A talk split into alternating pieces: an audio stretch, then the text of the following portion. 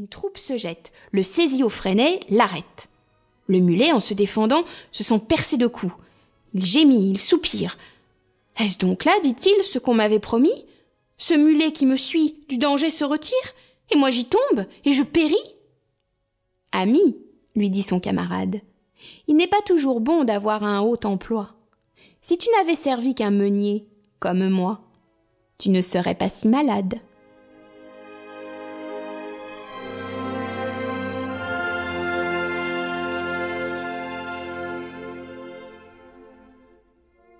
Le loup et le chien. Un loup n'avait que les os et la peau, tant les chiens faisaient bonne garde. Ce loup rencontre un dogue, aussi puissant que beau, gras, poli, qui s'était fourvoyé par mégarde. L'attaquer, le mettre en quartier, Sire Loup lui fait volontiers. Mais il fallait livrer bataille, et le matin était de taille à se défendre hardiment.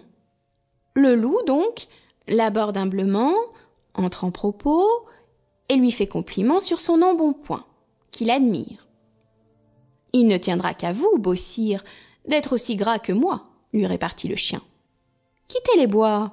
Vous ferez bien. Vos pareils sont misérables, cancres, airs et pauvres diables, dont la condition est de mourir de faim.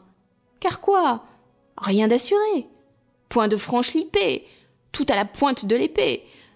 Suivez-moi vous aurez un bien meilleur destin. Le loup reprit. Que me faudra-t-il faire?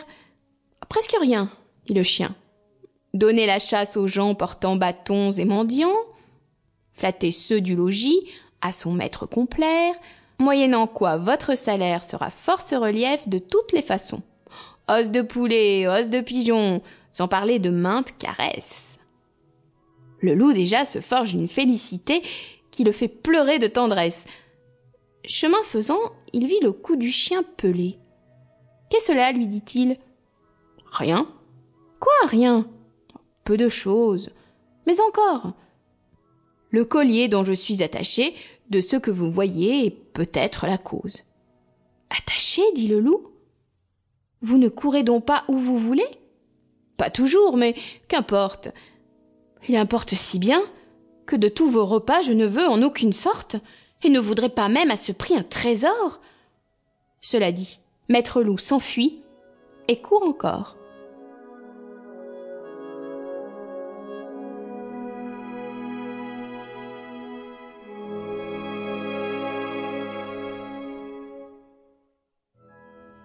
La génisse, la chèvre et la brebis en société avec le lion. La génisse, la chèvre et leur sœur la brebis avec un fier lion, seigneur du voisinage, firent société, dit-on, au temps jadis, et mirent en commun le gain et le dommage. Dans les lacs de la chèvre, un cerf se trouva pris. Vers ses associés, aussitôt à l'envoi. Eux venus, le lion par ses ongles compta et dit Nous sommes quatre à partager la proie. Puis, en autant de parts, le cerf il dépeça. Prit pour lui la première en qualité de cire, elle doit être à moi, dit-il, et la raison, c'est que je m'appelle Lion. À cela, l'on n'a rien à dire. La seconde par droit me doit échoir encore. Ce droit, vous le savez, c'est le droit du plus fort. Comme le plus vaillant, je prétends la troisième. Si quelqu'un de vous touche à la quatrième, je l'étranglerai. Tout d'abord.